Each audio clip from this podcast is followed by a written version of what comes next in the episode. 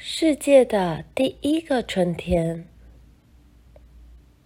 很久很久以前，在这个故事发生的时候，世界上还没有春夏秋冬，那些还不是人类的生物，只知道白雪、寒冷及黑夜。在那个时候，各种生物之间的差异，也还不像我们现在这么清楚明显。那些生物不是人类，也不是动物，它们可以彼此沟通。一天，有对生物，不完全是人类，也不完全是动物，出发去和他们狩猎的伙伴会合。他们带着唯一的孩子上路。但半途中，孩子走丢了，怎么也找不着。最后，他们只好伤心地离开了。小孩也找不着父母，只得回去坐在昨夜他们用冷杉枝为他铺好的床垫上。他感觉孤零零的，于是大哭了起来。不久。有个生物听到他的哭声，循声走了过来。这个生物长得奇大无比，全身都是毛。小孩一看到他，立刻吓得大叫：“妈妈，妈妈，我好怕！大怪物要把我吃掉了！”“我才不是怪物呢，倒是你，为什么独自在这儿？”因为我找不到爸妈，小孩回答。难道他们也找不到你吗？大怪物感叹地问。这个庞然大物其实就是米斯塔皮欧，提供食物给所有生物的伟大神灵。米斯塔皮欧抱起小孩，轻轻为他抓身上的虱子，一边小心翼翼地。避免弄死它们。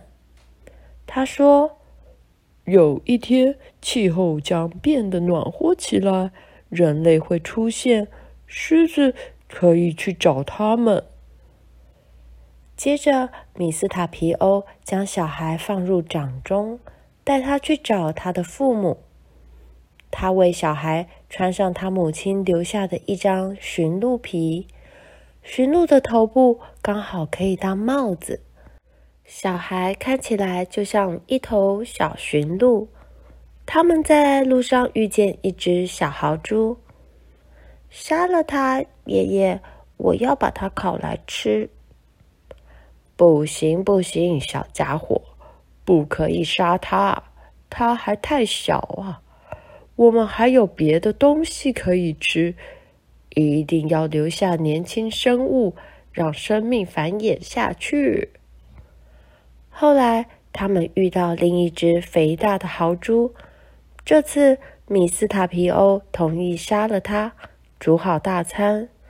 小孩问米斯塔皮欧想吃哪块肉。我什么都不要，伟大神灵说：“我只吃其他生物不要的东西。”他们终于来到小孩父母扎营的营地。米斯塔皮欧把小孩放在地上，他立刻跑进帐篷里。“这是谁带你来的？”小孩的父母吃惊问道。“是爷爷，你们看外面。”父亲揭开门帘，立刻吓得大叫：“哦，天哪！是怪物把他带来的，他会把我们吃了。”我看你才是怪物吧！竟然没找到小孩就狠心离开。”米斯塔皮欧说道，一边缩小身子，也走进帐篷。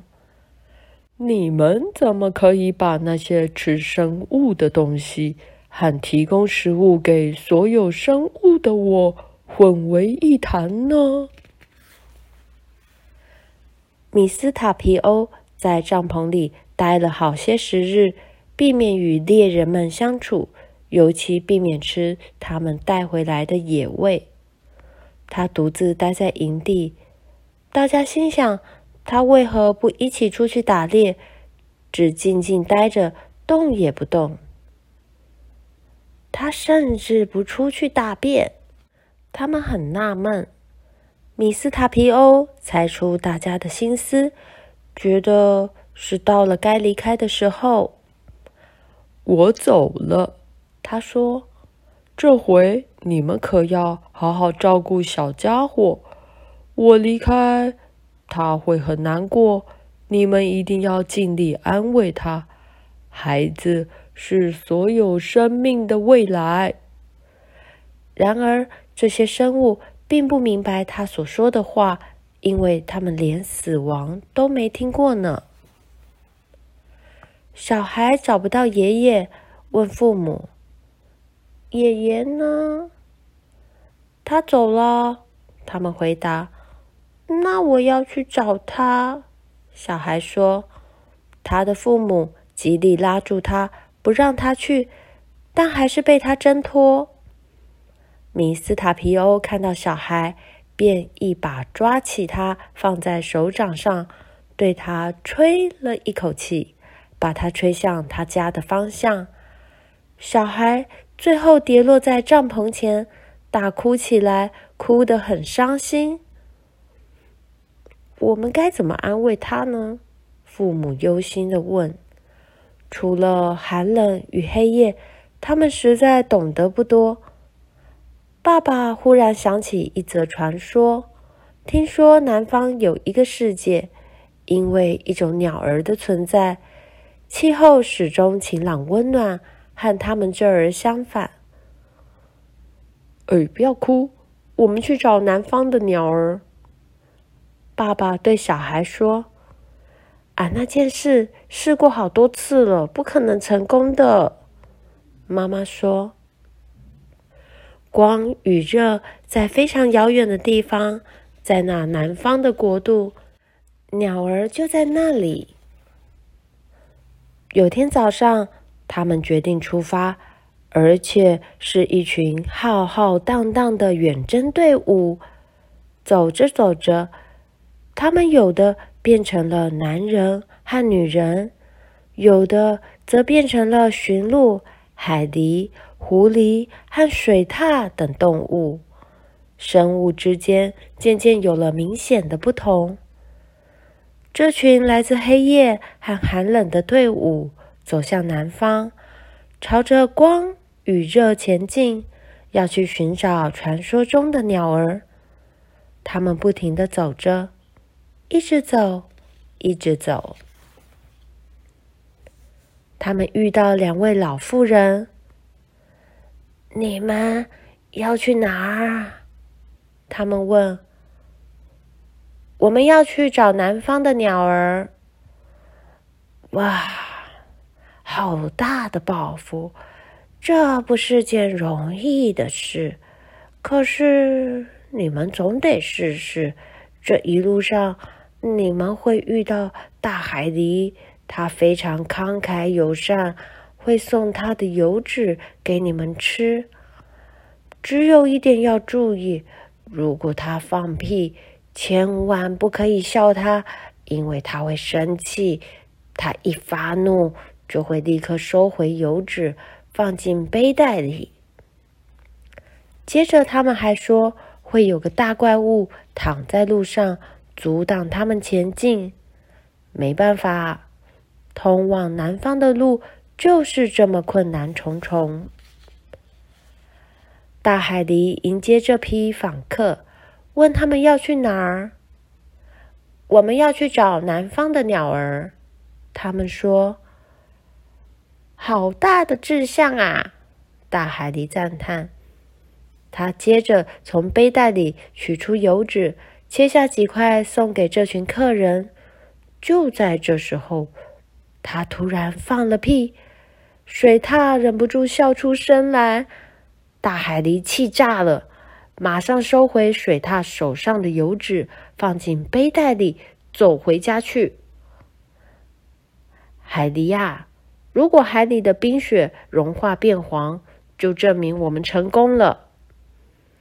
大家向海狸海盗，他们又走了好久好久，来到一大片峭壁前。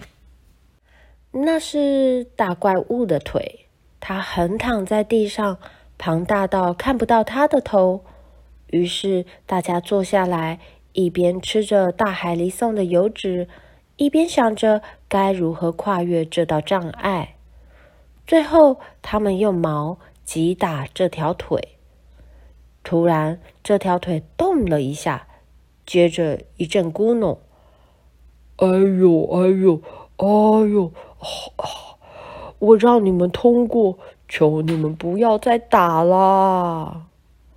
大伙儿决定从怪物的身体底下穿过，他们各自涂上油脂，然后穿过怪物庞大的身躯，一个接着一个，竟然穿出一条通道来。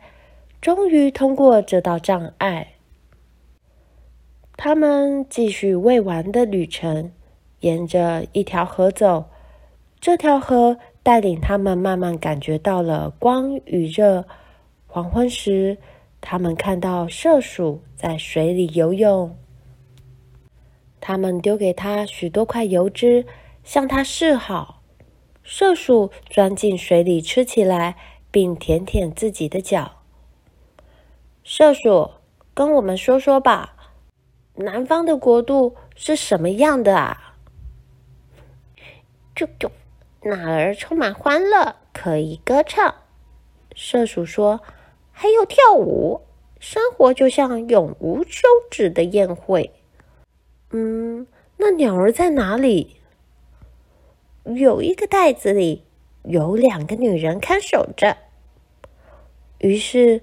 他们想到一个计策，天一亮就请麝鼠将一艘小船钻动，并且啃坏船桨，然后再顺着水流推下河，好让那两个女人误以为船飘走了，因而离开岗位。一切都按计划进行。只见女人连声惊叫，一边跑向小船，试图把它拖回来。但船不断的进水，又没有桨，他们手忙脚乱的。大家这时便趁机冲了过去，抢夺藏着鸟儿的袋子，然后迅速逃走，把它交给队伍当中跑得最快的动物。这时，两个女人终于恍然大悟，于是大叫：“他们抢走鸟人了！啊，他们抢走鸟人了！”不管全身都湿透了，女人们赶紧冲去追捕那些小偷。他们跑得很快，最后追上水獭和鱼雕，纷纷踏过他们的身体。所以至今，这两种动物都有着扁平的屁股。其实，鱼雕是为了同伴故意放慢脚步的，好让大家有更多时间逃跑。它甚至爬上一株白云杉的枝头，看，我们又逮到一个！女人喊道：“他在那里，就在树上，把它射下来。”就在他们瞄准箭矢的时候，偷鸟的队伍已经逃得无影无踪了。终于，女人瞄准鱼雕了。可是，她说：“为什么要杀它呢？”于是，他瞄准鱼雕尖尖的尾巴，把箭射了出去，以至于鱼雕的尾巴从此有个分叉。他们接着冲向前抓它，但只见它奋力朝天空一跳，突然就消失不见了。传说它成了高挂空中的大熊星座，这个星座对后来的人类很有帮助。许多时候，多亏他为他们指引方向。女人继续追捕偷鸟的队伍，但是他们已经越过山巅，抵达山的另一边，而且越走越远。我们永远追不上他们了，女人说：“那就用喊的吧。”于是他们喊了起来：“让鸟儿飞来飞去啊！让鸟儿飞来飞去啊！到北方，也到南方。”偷鸟的队伍听到了，他们答应了。就在那一刻，南方的鸟儿飞了出来，白雪开始融化，世界的第一个春天因此诞生。小孩欢喜的追逐着鸟儿，就像现今的小孩一样。因此，那些偷鸟的又有些担心鸟儿来了又要去，他们都希望它能留久一点。不过，要是鸟儿留得很久很久，那它也会离开的很久很久。画眉鸟听着这些七嘴八舌的议论，慢条斯理地说。我建议就把鸟儿来来去去分成四季吧。鸟儿飞向我们的时候是春天，鸟儿在的时候是夏天，鸟儿渐渐飞去的时候是秋天，鸟儿飞走了的时候是冬天。大家都觉得真是个好主意，于是他们准备启程回家。两位女人最后赶上他们，他们只希望为鸟儿送行。哦，鸟儿，鸟儿，鸟儿，鸟儿，快回来！鸟儿，快回来！而当他们一听说鸟儿只停留一季，竟立刻变成两个老婆婆，成了最早经历年老死亡的两个生物。至于小孩，他仍继续追逐着鸟儿，甚至随着它远去。传说它就是雪鸟。也有人说，他寻找他那个永恒的爷爷去了。无论如何，时序开始随着月份、四季及世代的节奏周而复始。所有生物开始接受自己年老死亡。年轻生命继续成长茁壮，这个世界随着春天刚刚诞生。